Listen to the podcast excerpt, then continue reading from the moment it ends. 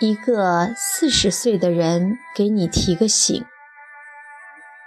我马上就到不惑之年，或许我的人生已经过了一半。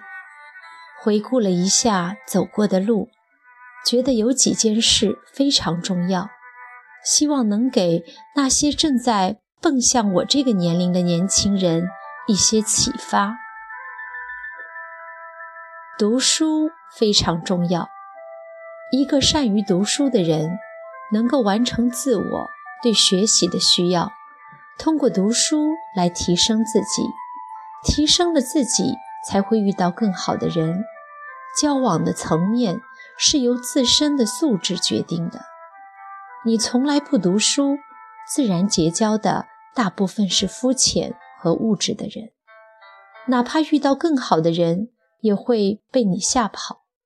话不投机半句多，相逢一笑 say goodbye。你是怎样的人，决定了你会有怎样的朋友，也决定了你会有怎样的爱人。学会与孤独相处，孤独其实是一种极高的人生姿态，因为你懂得如何照顾自己的内心需要。总有一天你会明白，不管你多么努力，其实并没有多少人在意，更多的人只愿意看到结果。你的过程如何艰辛，和他们没什么关系。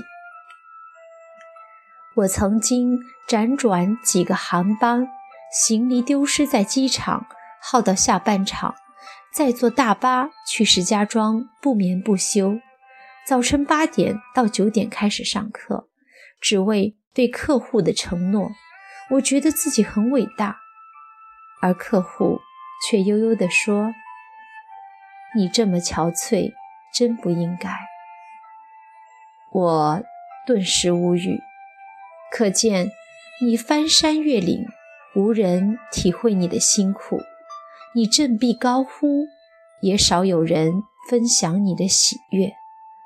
说到底，人生就是自我对孤独的一场救赎。你越早学会越好，找到自己真正喜欢的事情。匆匆短暂的一生，如果没有做自己喜欢的事情，岂不是白白忙活了这一遭？做喜欢的事情，才能真正激发自己的潜力。也才能完成生命的使命。有人说：“我想开个花店。”那你怎么不去开呢？又说条件不成熟，那你怎么不去创造条件呢？写不出好文章，我曾经以为自己电脑不够精美；每天不去跑步，我曾经以为是没有跑到喜欢的运动鞋；懒得去旅行。我曾经以为是还没有买到心仪的相机和镜头，给自己找了很多的理由，来当做不去开始某件事的借口，其实就是缺个一咬牙一跺脚的开始。很多事情只要开始迈出第一步，就根本停不下来。有知心的朋友。不要去讨好所有的人，讨好获得来的人际关系是不稳定的。只有做好自己，才能吸引真正的朋友，而这种关系才能真正持久。对谁都好的人，注定没什么真朋友；谁都不得罪，也就没原则。同样道理，对谁都爱的人，也就没有真爱。真爱一个人就是。我对世界上的人充满爱，但给你的与众不同。所以遇到说爱你的人，不必激动万分，没准他对谁都是如此暧昧。爱上一个人就是会不同，就是会把世界分成别人和你。不要把所有的人都当作朋友，很多关系不必靠得太近，每天接触那么多人。不是每个人都要成为朋友的，很多人就是蜻蜓点水。你好，我叫某某某，很高兴认识你，再见。君子之交淡如水，不必交换隐私，也不必加微信。大部分的恩怨爱恨，都是因为离得太近。近之则不逊，原本客客气气的关系，开始变得阴阳怪气，彼此都不舒服。有距离，才会有尊重。成熟的处理感情上的事情。随着年龄的增长，你必须明白一个道理，就是你谁都占有不了。你喜欢一个人，喜欢到发狂。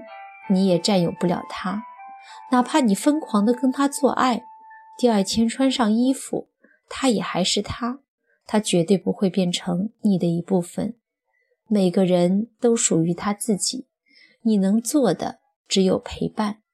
任何试图宣布占有对方，都会最终被挫败，沦为感情的囚犯。相爱之后，谁都无法保证。不会再遇到更心动的人，更有钱、更好看、更温柔、更符合期待、更懂你。你是缴械投降，还是坚贞不屈呢？所以，爱情绝不仅仅是冲动与激情，而是一份承诺。爱上你，所以对你有承诺，因为这份承诺，在心动也会把心中的荡漾控制的。波澜不兴，我觉得这才是成熟的人格。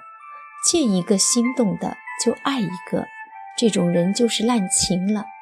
而滥情的结果，最终就是陷入虚无主义，因为对谁都爱，便无法获得专注的回报。没有这种回报，就谈不到幸福感。接受离开自己的人或物。人岁数大了，也逐渐要有心理准备，接受一些现实，比如父母会衰老，会离去。在这之前，扪心自问，是否有回报养育之恩？不管在外如何春风得意，只要父母健在，回到他们身边，就觉得自己还是个孩子。如果有一天推开父母的门，已经没有熟悉的脸对你微笑，也就意味着这个世界上再也没有人用生命对你无私的爱了。除了父母，朋友也可能会离开你。在人生前进的这条路上，会不断的有老朋友离开你，他们也许跟不上你的步伐，也可能选择了其他的路。不要悲伤。他们一定自有好的归宿，当然，这一路上也会有新朋友靠近你的身旁，他们被你坚定的步伐和独特的气质所吸引。人生不同的阶段有不同的朋友相伴，珍惜这段同行的时光，能不能一起走到最后，何必强求？朋友会离开，爱人同样也可能会。我爱的人如要离开我，我定是只会说两个字：好的，绝口不问为什么。你怎么可以这样对我？到底我哪里做的不对，让你如此？既然你决定要离开，必定有你准备好的理由。我不想听你谋划许久、冠冕堂皇的借口。凡是离开的，必然本就不属于我。祝你好运，从此。云淡风轻，过往一笔勾销。人生短暂，我不活在记忆中。最后，我总结一下我现在的生活态度，就是尽己力，听天命，无愧于心，不惑于情，顺势而为，随遇而安，知错即改，迷途知返。在喜欢自己的人身上用心，在不喜欢自己的人身上健忘，如此一生甚好。